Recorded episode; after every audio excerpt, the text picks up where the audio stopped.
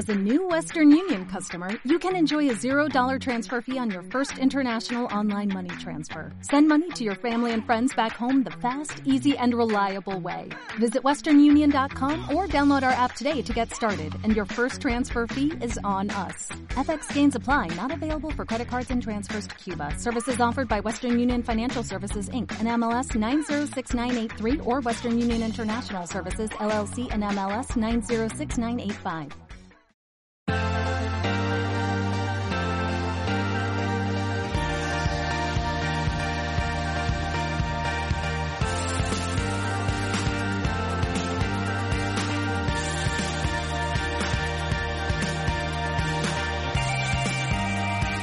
Gestión del patrimonio en cierre de mercados.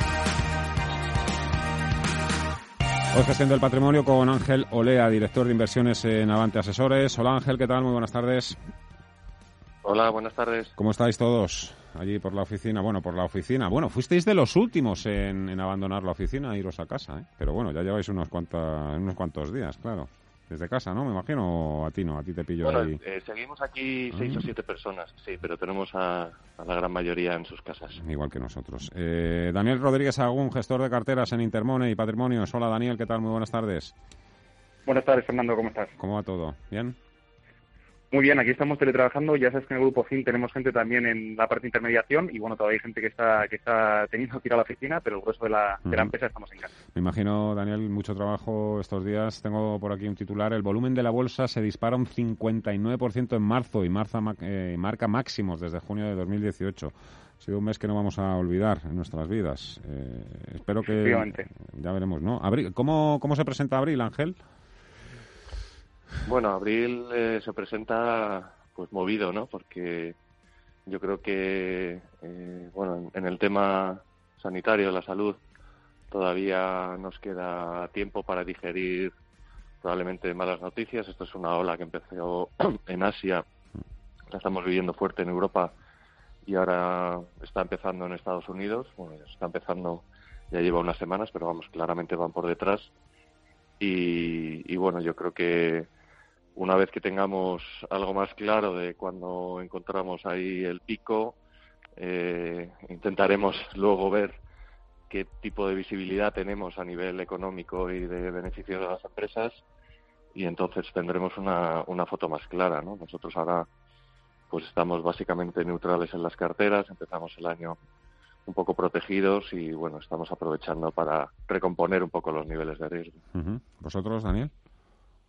Pues nosotros efectivamente todavía, eh, a pesar de las perspectivas que puede haber para abril, vemos que todavía el sentimiento está muy mermado por, por el mes de marzo, que ha sido un mes eh, histórico en términos de caídas en renta variable global. Ha habido una, una caída del 22% y es histórico desde, eh, pues tenemos que remontarnos a la crisis financiera del 2008 para ver caídas de la misma magnitud. Entonces nosotros, en principio, aunque ya vemos algún dato residualmente positivo, como pues el PMI que se publicó en China de marzo, que bueno indica un poco a la, a la vuelta a la actividad o por lo menos a, la actividad parcial en China, aunque sabemos que es muy dependiente de, demanda externa, pero de todas formas creemos que todavía el sentimiento pues hay razones para tener eh, estar muy cautelosos y, y bueno hasta que en Estados Unidos no sepamos más sobre el número de contagios y no se normalicen por la situación, pues va a ser al final un país que es el 25% de la economía, pues va a ser determinante para, para tranquilizar un poco a, a los mercados en función de cómo, cómo hayan salido las publicaciones de datos. Claro, porque la semana pasada los inversores vieron cómo las bolsas se recuperaron con relativa fuerza tras el desplome. Incluso muchos empezaron a, a creer que el mercado bajista ya había sido superado y que las acciones habían tocado suelo. Veo que vosotros no formáis parte de este club, que os mostráis bastante escépticos. Eh, vosotros, eh, por ejemplo, Ángel, a todo este debate de si hemos hecho un suelo, si los inversores se han capitulado, vosotros lo miráis un poco de lejos, con cierta un poco suspicacia, es decir, bueno, pues esto lo que hace es alimentar eh, muchos titulares, da mucho juego, evidentemente nosotros los medios de comunicación este programa. Yo personalmente, la verdad es que da juego, pero mm, es verdad que no nos lo terminábamos de creer. Pero hay gente que sí, que cree que, ya se había hecho ese suelo. Es verdad que están apareciendo esas señales eh, desde, algo más esperanzadoras ¿no? de lo que teníamos hace dos, tres semanas. el mercado de bonos está más tranquilo. Sí, yo creo que se han hecho bastantes cosas a nivel de bancos centrales, gobiernos. Yo creo que lo que van a intentar es que cuando pasemos lo peor de la crisis sanitaria, que haya ahí un, colchón para que la economía no caiga demasiado o, pueda rebotar lo antes posible. Yo creo que estas últimas semanas, para empezar, veníamos de un castigo muy fuerte y muy rápido y eso normalmente te, te genera un suelo por lo menos de corto plazo y hemos visto rebotar fuerte a las bolsas estos últimos días.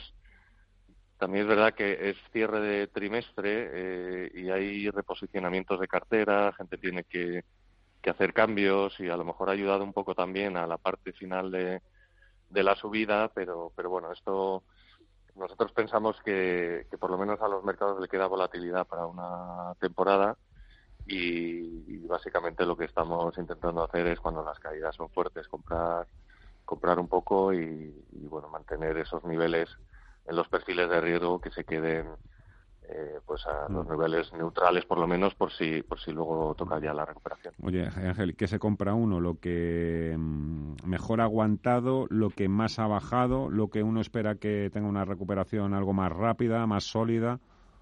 Claro, ¿qué se compra pues uno en estas circunstancias?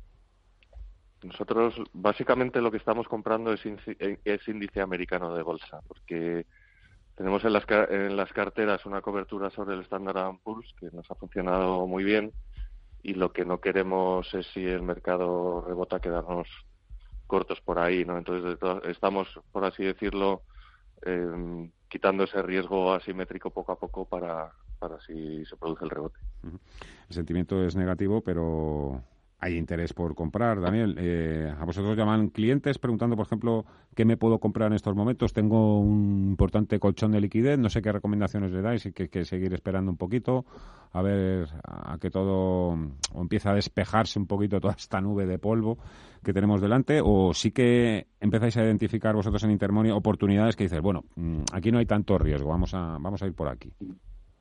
Nosotros, en primer lugar, tenemos, estamos teniendo llamadas muy polarizadas. Por un lado, nos están llamando los clientes que son un poco más conservadores y que realmente lo que están deseando es volver al break-even, al punto en el que no tienen pérdidas.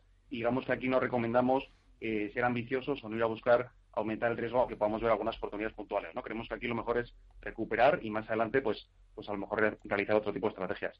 Sin embargo, los perfiles, los perfiles que tienen, eh, que pueden asumir algo más de riesgo y que por lo tanto, pues, pues introducen volatilidad en las carteras, pues tienen más un mayor eh, horizonte temporal para digerirlo, pues sí que estamos empezando a recomendar algunos activos de riesgo. Es verdad que en high todavía estamos muy prudentes.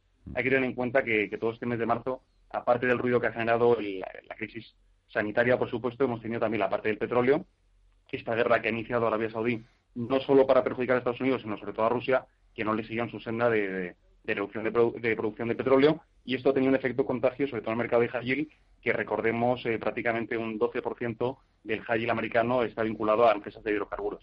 Entonces, bueno, creemos que, hay que estar cautelosos en high aunque sí empieza a haber algunas oportunidades, pero sobre todo donde estamos empezando a hacer algunas compras es en la parte de renta variable, algo en Estados Unidos, sobre todo por el perfil defensivo de los sectores que, más ponderación tienen en, los principales índices, como el Standard Poor's. Vemos, por ejemplo, el, el sesgo a tecnología y software se está comportando relativamente bien.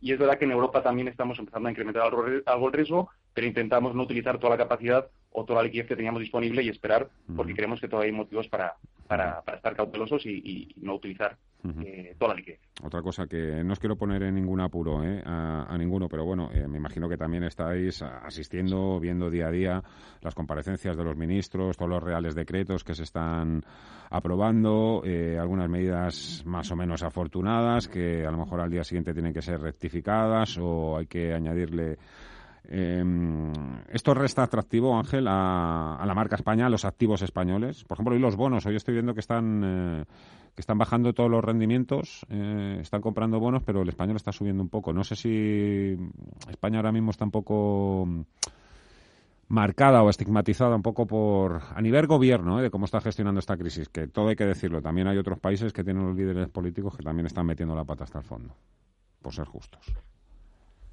bueno, yo yo creo que lo que estamos viendo en la prima de riesgo es una vez que actuó el Banco Central Europeo, se vinieron otra vez los tipos bastante abajo, no a los mínimos del año, pero sí a unos niveles muy razonables. Está el bono a 10 años en niveles de 0,67 o por el estilo. Cuando llegaron a tocar 1,40 hace un par de semanas, Yo creo que en España probablemente se está actuando de una forma a lo mejor algo improvisada y, y esto a lo mejor no es eh, lo mejor para la economía, pero yo creo que ahora mismo lo que más necesitamos, más allá de que el gobierno pueda seguir eh, poniendo en práctica nuevas medidas de estímulos, es una acción más a nivel europeo. Se está hablando algo más estos días, porque había cierta división, de la posibilidad, e incluso apoyada por Alemania, de eh, dar beneficios a los desempleados desde un programa europeo. ¿no? Yo creo que todo lo que venga de Europa a nivel concertado y a nivel de un paquete lo suficientemente eh, grande, pues va a ser bueno para Europa y desde luego para los países que ahora mismo pues parece que están un poco eh, más débiles como Italia y España. Daniel.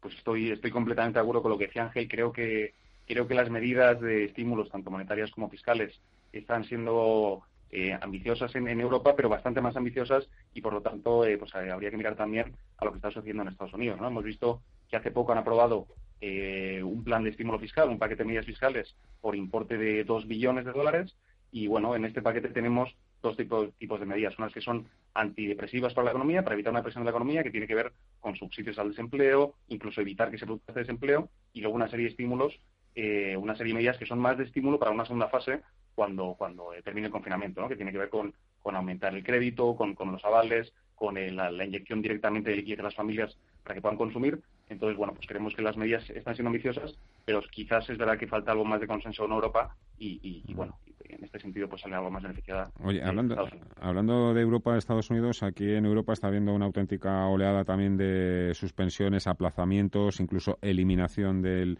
del dividendo, que no está sucediendo en Estados Unidos. No sé si eso deja en una posición eh, más fuerte o más atractiva, por ejemplo, al sector financiero en Estados Unidos, incluso a todo el mercado americano respecto al europeo, aparte de las divergencias que ya tenían en uno y otro caso, Ángel.